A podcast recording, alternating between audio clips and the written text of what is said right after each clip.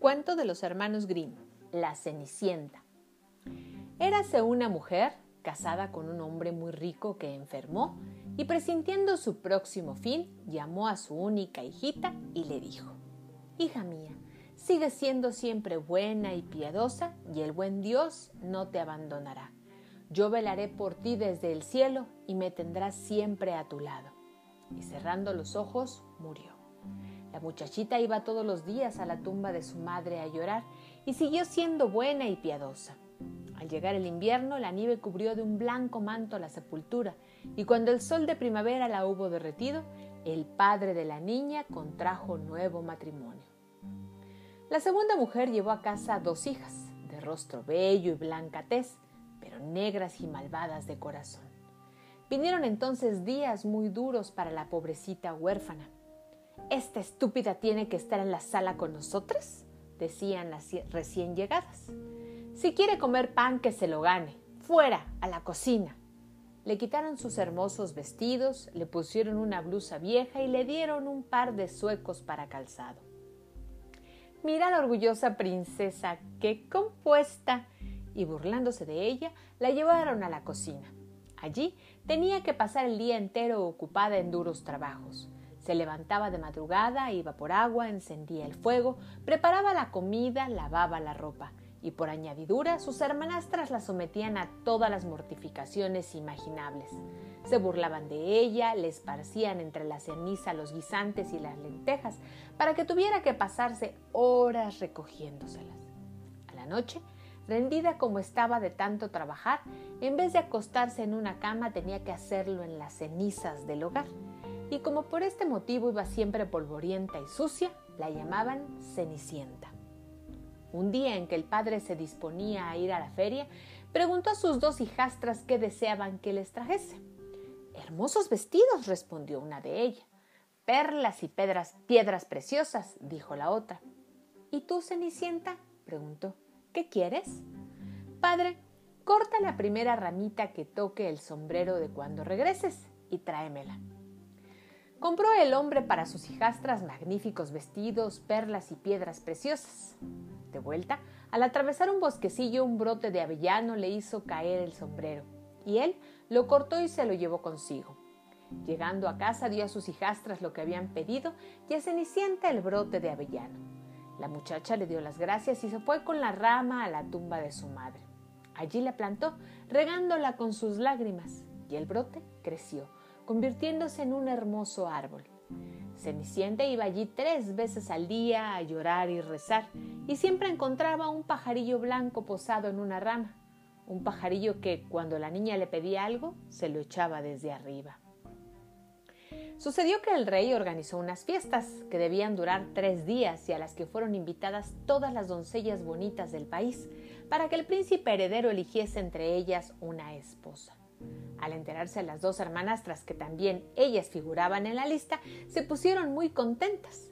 Llamaron a Cenicienta y le dijeron Peínanos, cepíllanos bien los zapatos y abróchanos las hebillas. Vamos a la fiesta del palacio. Cenicienta obedeció aunque llorando, pues también ella hubiera querido ir al baile, y así rogó a su madrastra que se lo permitiese. ¿Tú, la Cenicienta cubierta de polvo y porquería, pretendes ir a la fiesta?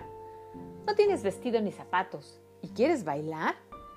Pero al insistir la muchacha en sus súplicas, la mujer le dijo, finalmente, Te he echado un plato de lentejas en la ceniza.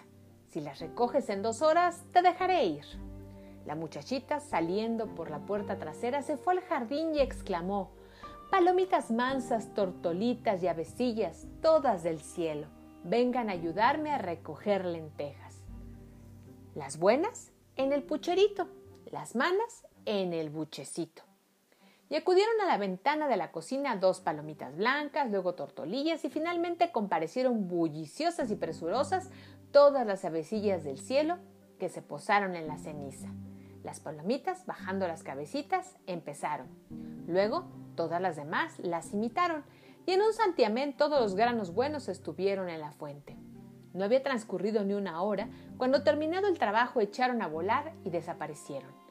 La muchacha llevó la fuente a su madrastra, contenta porque creía que le permitirían ir a la fiesta.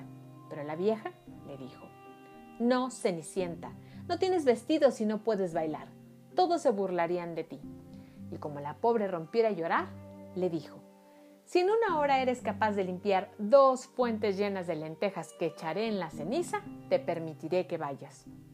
Y pensad, jamás podrá hacerlo. Pero cuando las lentejas estuvieron en la ceniza, la doncella salió al jardín por la puerta trasera y gritó. Palomitas mansas, tortolitas y avecillas, todas del cielo, vengan a ayudarme a limpiar lentejas.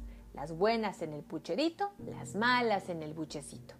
Y enseguida acudieron a la ventana de la cocina dos palomitas blancas y luego las tortolitas y finalmente comparecieron bulliciosas y presurosas todas las avecillas del cielo, logrando echar todos los granos buenos en las fuentes. No había transcurrido aún media hora cuando, terminada ya su tarea, emprendieron todas el vuelo. La muchacha llevó las fuentes a su madrastra, pensando que aquella vez le permitiría ir a la fiesta. Pero la mujer le dijo, todo es inútil, no vendrás, pues no tienes vestidos ni sabes bailar.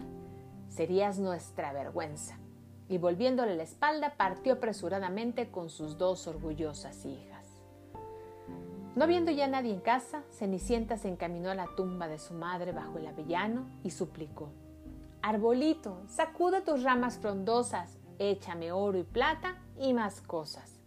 Y he aquí que el pájaro le echó un vestido bordado en plata y oro y unas zapatillas con adornos de seda y plata. Se vistió a toda prisa y corrió a palacio, donde su madrastra y hermanastras no la reconocieron, y al verla tan ricamente ataviada, la tomaron por una princesa extranjera. Ni por un momento se les ocurrió pensar en Cenicienta, a quien creían en su cocina sucia y buscando lentejas en la ceniza. El príncipe salió a recibirla y tomándola de la mano bailó con ella.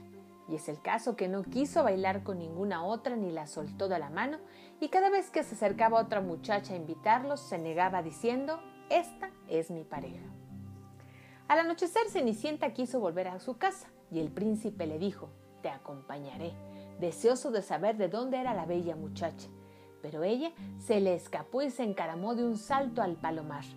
El príncipe aguardó a que llegase su padre y le dijo que la doncella forastera se había escondido en el palomar. Entonces pensó el viejo, ¿será la Cenicienta? y pidiendo que le trajesen un hacha y un pico se puso a derribar el palomar. Pero en su interior no había nadie.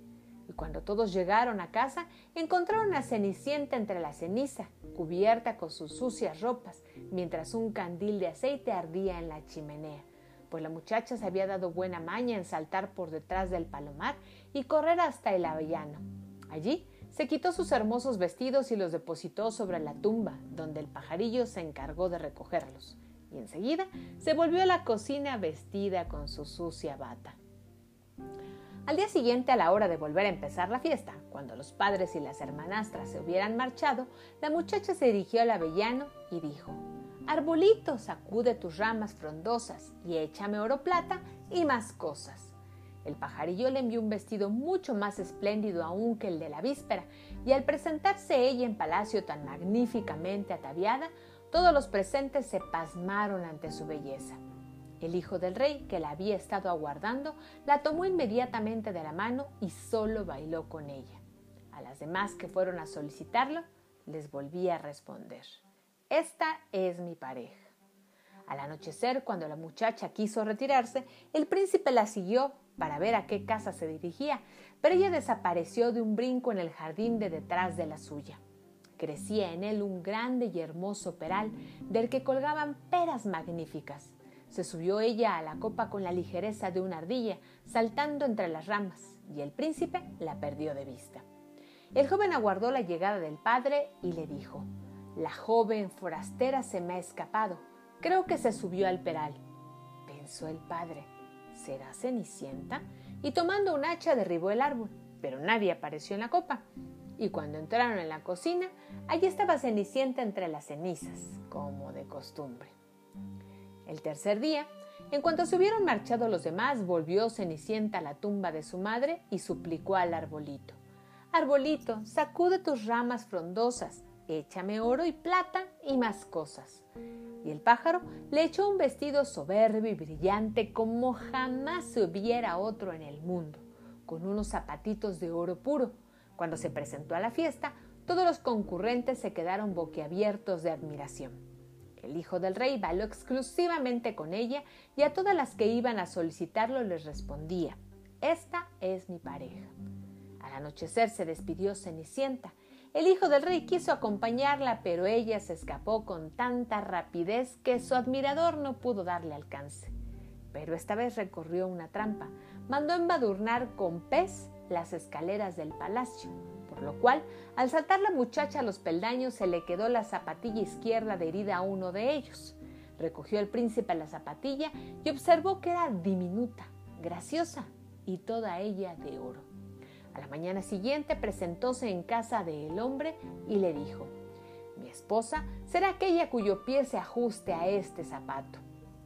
Las dos hermanastras se alegraron, pues ambas tenían los pies muy lindos.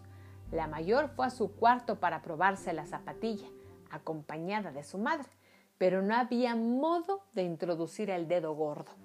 Y al ver que la zapatilla era demasiado pequeña, la madre alargándole un cuchillo le dijo, córtate el dedo. Cuando seas reina no tendrás necesidad de andar a pie. Lo hizo así la muchacha. Forzó el pie en el zapato y reprimiendo el dolor se presentó ante el príncipe. Él la hizo montar en su caballo y se marchó con ella. Pero vieron de pasar por delante de la tumba y dos palomitas que estaban posadas en el avellano gritaron: Ruquediguk, Ruquediguk, sangre ahí en el zapato. El zapato no le va. La novia verdadera en casa está. Miró al príncipe el pie y vio que de él fluía sangre. Hizo dar media vuelta al caballo y devolvió a la muchacha a su madre, diciendo que no era aquella la que buscaba y que la otra hermana tenía que probarse el zapato. Subió ésta a su habitación y aunque los dedos le entraron holgadamente, en cambio no había manera de meter el talón. Le dijo la madre, alargándole un cuchillo, córtate un trozo del talón metió a la fuerza el pie en el zapato y reprimiendo el dolor se presentó al hijo del rey. Montó éste en su caballo y se marchó con ella, pero al pasar por delante del avellano las dos palomitas posadas gritaron Ruquedigug, Ruquedigug, sangre ahí en el zapato. El zapato no le va. La novia verdadera en casa está. Miró al príncipe el pie de la muchacha y vio que la sangre manaba del zapato y había enrojecido la blanca media. Volvió y llevó a su casa a la falsa novia. Tampoco esta es la verdadera, dijo. ¿Acaso no tienen otra hija? No, respondió el hombre. Solo de mi esposa difunta queda una, Cenicienta pringosa, pero es imposible que sea la novia. Mandó el príncipe que la llamasen, pero la madrastra replicó, ¡Hoy no! Va demasiado sucia, no me atrevo a presentarla. Pero como el hijo del rey insistiera, no hubo más remedio que llamar a Cenicienta. Se lavó ella primero las manos y la cara, y entrando en la habitación, saludó al príncipe con una reverencia, y él tendió el zapato de oro. Se sentó la muchacha en un escalón, se quitó el pesado sueco y se calzó la chinela. Le venía como pintada, y cuando al levantarse el príncipe le miró el rostro, reconoció en el acto a la hermosa doncella que había bailado con él y exclamó, Esta sí que es mi verdadera novia. La madrastra y sus dos hijas palidecieron de rabia, pero el príncipe ayudó a Cenicienta a montar a caballo y marchó con ella. Y al pasar por delante del avellano gritaron las dos palomitas blancas. Ruquedigug, Ruquedigug, no tiene sangre el zapato y pequeño no le está. Es la novia verdadera con la que va. Y dicho esto, bajaron volando las dos palomitas y se posaron una en cada hombro de Cenicienta. Al llegar el día de la boda, se presentaron las traidoras hermanas muy salameras, deseosas de congraciarse con Cenicienta y participar de su dicha. Pues, pero al encaminarse el cortejo a la iglesia, yendo la mayor a la derecha de la novia y la menor a su izquierda, las palomas de sendos picotazos le sacaron un ojo a cada una. Luego, al salir, yendo la mayor a la izquierda y la menor a la derecha, las mismas aves le sacaron el otro ojo, y de ese modo quedaron castigadas por su maldad, condenadas a la ceguera por todos los días de su vida.